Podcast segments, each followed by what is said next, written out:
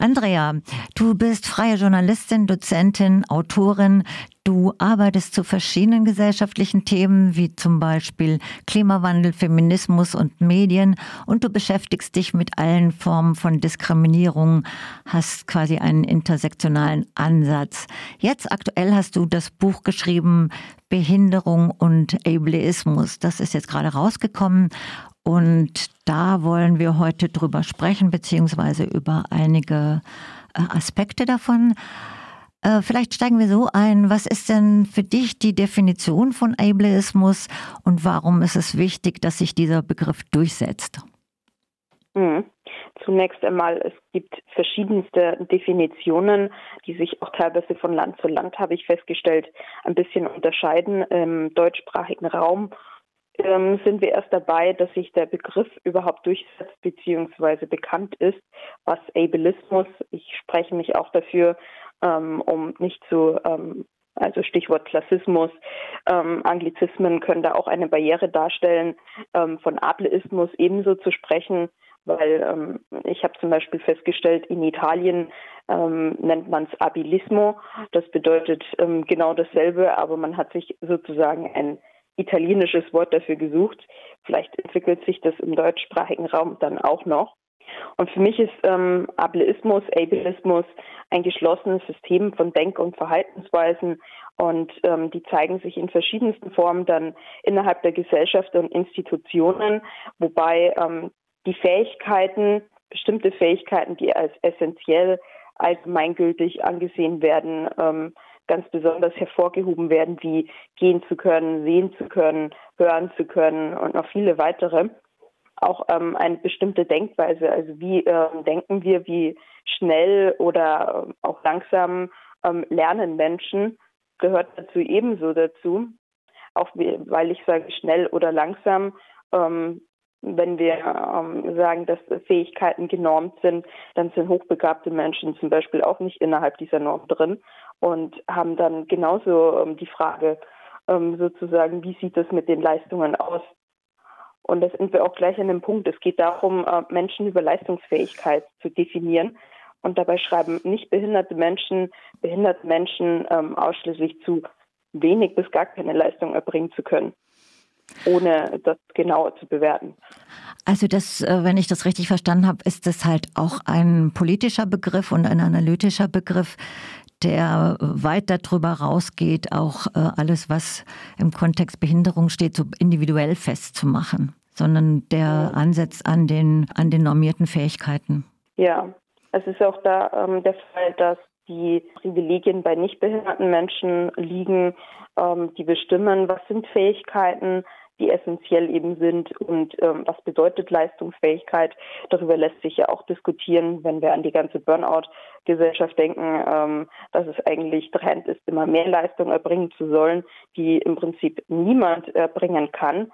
Ähm, deshalb sage ich auch Bewertungen von Nichtbehinderten, ohne ähm, es ganz genau zu definieren. Diese Maßstäbe können sich natürlich auch ändern. Was auch wichtig zu wissen ist, ähm, der Begriff ähm, Ableismus, Ableismus ist schon in den 1980er Jahren ähm, in den USA entstanden und es äh, ist für mich auch sehr verwunderlich, tatsächlich, dass wir jetzt im Jahr 2022 immer noch dabei sind, in Deutschland überhaupt erst darüber zu reden, was Ableismus eigentlich ist. Jetzt wäre es vielleicht eine gute Idee, nochmal auf, die, auf den Alltagsableismus einzugehen. Also wie stellt sich das denn im Alltag dar? Also wenn wir nochmal festhalten, Ableismus ist eine Kategorie quasi wie Sexismus, Rassismus, Klassismus und so weiter. Also so grundlegend und es äußert sich auch im Alltag. In deinem Buch hast du da auch verschiedene Kapitel und vielleicht könnten wir das nochmal äh, zum Beispiel zur Distanzlosigkeit was sagen oder könntest du was sagen? Das fände ich nochmal wichtig. Ja, bei Distanzlosigkeit kann ich als erstes ein Beispiel bringen. Zum einen, dass Leute ohne mich zu kennen, also völlig Fremde, auf einmal mich fragen, äh, was für eine Diagnose ich habe, was Leute halt wirklich gar nichts angeht. Also ich gehe auch nicht in irgendeinen Raum und sage, hey, ähm, warum ähm, bist du so und so, weil das eine Privatsache ist. Und ähm, diese Privatheit wird allerdings bei behinderten Menschen nicht als diese wahrgenommen. Ein anderer Punkt ist, ich bin extremst auffällig. Ähm, ich bin kleinwüchsig. Ich nutze ein Dreirad zur Fortbewegung. Und dementsprechend können sich die Leute die ganze Zeit an mich erinnern, ich aber nicht an die Leute, was dazu führt, ähm, dass Leute mich teilweise sogar in anderen Ländern noch nach Jahren wiedererkennen. Ich war 2019 in Thessaloniki am Flughafen und da meinte ein äh, Flughafenmitarbeiter zum Beispiel ähm, zu mir, ja, ich habe dich doch schon mal gesehen äh, vor fünf Jahren, du mit deinem Fahrrad. Da war ich ähm, schon ziemlich äh, erschrocken tatsächlich, denn mir ist es oft passiert, dass es von, auch von Männern kam und ich bin eine behinderte Frau und dementsprechend kann das auch ein Sicherheitsrisiko an dem Punkt darstellen. Also sexualisierte Gewalt gegenüber ähm, behinderten Menschen insgesamt, aber auch gegenüber ähm, Frauen und ähm, behinderten Menschen der LGBTIQ-Community ist wesentlich höher. Das ist statistisch schon bereits untersucht auch. Kann ich da nochmal gerade nachhaken? Gibt es sonst noch äh, Punkte, die nochmal für Flinter-Personen oder LGBTIQ-Personen nochmal im Zusammenhang mit Ableismus anders sind oder nochmal sich auf eine besondere Weise stellen? Ja, in dem Sinne ähm, Ableismus ist ja auch ein Punkt, dass es um die Bewertung von Körpern geht und dabei auch ähm, anderen Menschen, die benachteiligt werden, ähm, Zuschreibungen gemacht werden. Also Zuschreibungen in dem Sinne, was ihr Körper angeblich tut oder nicht tut. Und ähm, diesen zu bewerten in der Regel als schwach, ähm, als krank. Äh, es gibt ja ähm, immer noch diese Meinung, ähm, Homosexualität zum Beispiel wäre eine Krankheit, die sich heilen lässt mit diesen Konversationstherapien und damit wird, wenn jetzt natürlich ein äh, Mensch eine Behinderung hat und homosexuell zum Beispiel ist, das sich nochmal verstärken in bestimmter Weise, also Wechselwirkungen haben, dass da Menschen das nochmal zusätzlich verstärken. Es ist leider aber auch der Punkt, dass es, was ähm, LGBTIQ-Community und Behinderung angeht, noch äh, viel Forschung tatsächlich gemacht werden muss. Also wenn ich mir sämtliche Statistiken anschaue, dann sind wir vielleicht dabei, ähm, im deutschsprachigen Raum insbesondere ähm, von behinderten Männern und Frauen zu sprechen. Allerdings sind wir noch nicht so wirklich dabei, zum Beispiel auch nicht binäre ähm, behinderte Menschen wahrzunehmen, was ich als ein großes Problem sehe, weil sich ähm, intersektional bestimmte Diskriminierungserfahrungen einfach ähm, verstärken oder einen ganz anderen Rahmen bieten. Zum Beispiel werden behinderte Menschen als Objekte oft betrachtet. Das passiert äh, nicht-binären Menschen genauso. Wenn jetzt ein nicht-binärer Mensch eine Behinderung auch noch hat, ähm, dann kommt es zu einer Verstärkung und bestimmten Wechselwirkungen. Und diese ähm, müssten noch wesentlich näher betrachtet werden. Deshalb ist es mir aber auch wichtig, das anzubringen, damit sich auch in dem Falle etwas tut. Wenn es keine Aufmerksamkeit gibt, dann ändert sich auch nichts. In dem Falle bei mir ähm, als Verbündete da ich selbst nicht ähm, Teil der LGBTIQ-Community bin, ist es mir wichtig, darauf hinzuweisen. Und eben, wie du sagst, die Forschung ist auch speziell in Deutschland total hinten dran. Also es gibt engagierte Menschen, die sich da einsetzen, aber eher auch aus der Community. Kann ich nochmal zurückgehen auf den Alltagsableismus? Du hast jetzt was gesagt zur Distanzlosigkeit. Es gibt auch das Phänomen immer wieder mit den Mikroaggressionen und aber auch mit der Reduktion auf die sogenannten Defizite oder eben auch diese seltsame Art von Bewunderung. Magst du dazu noch was sagen? Hm. Ja, also zu dieser Bewunderung, ähm, da geht es meistens darum, das ist auch sehr stark oft verknüpft mit Inspiration Porn. Ähm, dass behinderte Menschen für Dinge gelobt werden oder Komplimente gemacht werden, die nicht behinderte Menschen in der Situation nicht bekommen würden. Es geht dabei aber auch nicht, da, zum Beispiel bei mir passiert das ganz oft beim Thema Busfahren. Es ist ja so toll, dass sie auch Bus fahren, wo ich mir denke, naja, sie steigen ja jetzt auch gerade um neun Uhr morgens in den Bus ein. Vielleicht fällt es ihnen sogar noch schwerer, ins Büro um diese Zeit zu gehen oder so. Ähm, oder tatsächlich ähm, das Einzige, was mich in der Früh stört, ähm, Bus zu fahren, äh, sind die ähm, Kommentare mir gegenüber, die könnten sich die Leute gerne sparen.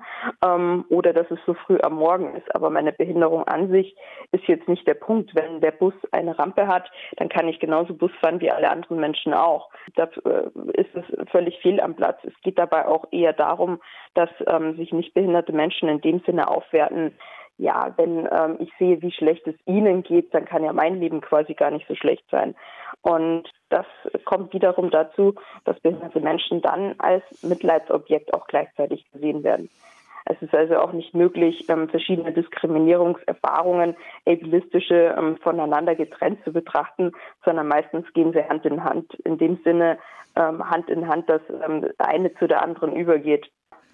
Und bei Bewunderung kommt noch zusätzlich dazu, dass behinderte Menschen, das kommt dann auch insbesondere bei Werbekampagnen vor oder auch ähm, Unternehmenskommunikationen, oft passiert das durchaus immer wieder, ähm, für Diversity Washing ähm, benutzt werden, indem sie dann ähm, extra, obwohl es nur eine Mitarbeiterin ähm, gibt im Unternehmen für die Diversitätskampagne ausgewählt werden, passiert auch nicht nur mit behinderten Menschen, wohlgemerkt.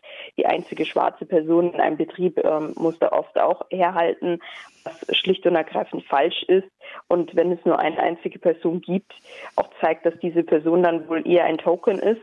Also ähm, eine Person, auf die alles projiziert wird. Ähm, und ähm, eine Person, die auch gleichzeitig nur ähm, als Art Stellvertreterin eingeladen ist. Ich möchte auch eingeladen in dem Sinne sagen, weil es dann nicht darum geht, ähm, Menschen zu repräsentieren, sondern eine Art Alibi zu schaffen. Aber wir sind ja doch divers und wir haben ja jemanden mit Behinderung. Das ist halt nicht genug. Sag mal, warum ist Ableismus auch für nicht behinderte Menschen schlecht? Ja, das ist auf jeden Fall ein wichtiges Thema, über das noch äh, sogar noch weniger gesprochen wird. Wir alle sind in einer ableistischen ähm, Gesellschaft aufgewachsen. Das bedeutet natürlich auch, ähm, dass wir ähm, gar nicht hinterfragen, wo ist Ableismus um uns herum. Ähm, und dieser zeigt sich im Prinzip überall, insbesondere ähm, im Schulsystem, dass äh, Kinder lieber krank in die Schule geschickt werden oder sogar gelobt werden, wenn sie krank Prüfungen mitschreiben. Da erinnere ich mich noch an meine eigene Schulzeit. Da wurden immer alle gelobt, die fiebrig äh, da saßen und die äh, Schulaufgabe mitgeschrieben haben im Prinzip völlig absurd. Ähm, wenn ich krank bin, dann bleibe ich zu Hause, kuriere mich aus und gehe erst dann wieder in die Schule, wenn es mir wieder gut geht. Äh, ich könnte alle anderen Kinder anstecken, die Lehrkräfte anstecken. Ähm, es kann für andere auch äh, extrem gefährlich sein, vielleicht für die eine Person nicht, aber es führt natürlich auch dazu, dass Menschen sich komplett auslaugen. Wie ich schon vorher angesprochen hatte, ähm, mit der Burnout-Gesellschaft, wenn Menschen von sich selbst auch erwarten oder ähm, gesellschaftlich erwartet wird, immer mehr zu leisten, das ist dann, kann das nicht gut gehen auf Dauer. Ja, das ist eine zerstörerische Gesellschaft. In dem Buch hast du auch noch, und das finde ich, würde ich gerne jetzt hier auch noch benennen, du hast auch Tipps für Erstkontakte für Menschen mit Behinderungen. Magst du das noch mit uns teilen oder ein ja. paar Tipps? Mhm. Also ein Tipp wäre für mich zum einen ähm, mit dem Thema Hilfe. Ähm, ich werde in der Woche mindestens 40, 50 Mal an, äh, in Situationen gefragt, wo es völlig absurd ist, ob ich Hilfe brauche. Ich muss teilweise nur existieren oder über die Straße schauen und eine Person kommt auf die Idee, ich könnte gerade irgendwas brauchen. Das ist zum einen extremst herabsetzend, weil äh, meistens nur absurde Situationen sind. Ähm, ist mir gestern erst wieder passiert, ähm, dass jemand meinte, sich einmischen zu müssen. Ich hatte bereits den Busfahrer nach der Rampe gefragt und der ist auch schon auf dem Weg gewesen ähm, die auszuklappen und meinte einer, er müsste sich nochmal extra einmischen, was mich ziemlich verärgert hat, weil das ähm, mir zeigt, ähm, Menschen trauen mir noch nicht mal zu, selbst nach Hilfe fragen zu können, wenn ich es dann auch will und brauche. Ähm, und meinte sich beim Aussteigen auch nochmal zusätzlich einmischen zu müssen, obwohl der Busfahrer wusste, wo ich aussteige und auch gekommen ist. Da ist mir dann ziemlich der Kragen geplatzt, weil wenn ich das jeden Tag, jede Woche immer höre, im Prinzip eigentlich nur in meinen eigenen vier Wänden meine Ruhe habe, dann macht das auch etwas mit einem Menschen. Deshalb mein Rat ähm, bei Hilfe fragen. Seien Sie nicht so aufdringlich in dem Punkt. Ähm, behinderte Menschen wissen in der Regel ganz genau, wo sie Hilfe brauchen und ähm, fragen die dann auch selbst an. Wenn es natürlich jetzt darum geht, ähm, ich habe was Schweres in der Hand, mir fällt etwas runter, darf eine andere Person mir das gerne geben. Das machen äh, nicht behinderte Menschen untereinander auch das ist keine Machtposition in dem Sinne, sondern äh, wirklich nett sein. Aber ansonsten nutzen Nichtbehinderte ihre Machtposition aus. Ein anderer Punkt ist, ähm, es ist nicht Aufgabe allein von behinderten Menschen, Barrierefreiheit zu schaffen. Deshalb ähm, ist mein Appell auch an Nichtbehinderte, sehen Sie irgendwo Barrieren, ganz offensichtliche, wie in einem Café, dass es eine Treppenstufe gibt, aber keine Rampe dann ähm, sprechen Sie das Kaffee doch einfach mal selbst an. Genauso bei Veranstaltungen, wenn es keine Gebärdensprachdolmetschung gibt, wäre es sehr schön, wenn das von Leuten auch mal angesprochen wird, ähm, die nicht betroffen davon sind. Also auch in dem Falle mich, weil ich selbst nicht gehörlos bin, ist es auch meine Aufgabe, weil es extremst ähm, zermürbend ist, immer alleine diese Arbeit leisten zu müssen und in der Regel auch Leute oft gar nicht in den Raum kommen können, um diese Arbeit machen zu können. Wenn ich jetzt an das Kaffee denke, ich komme da nicht rein, ich gehe eher in Cafés, die barrierefrei sind. Dementsprechend wird dieses Kaffee gar nicht feststellen, dass es vielleicht einen Bedarf gibt. Und ein anderer Punkt ist auch, ähm, Menschen nicht nach ihren Diagnosen zu fragen, wie ich schon ähm, gesagt habe.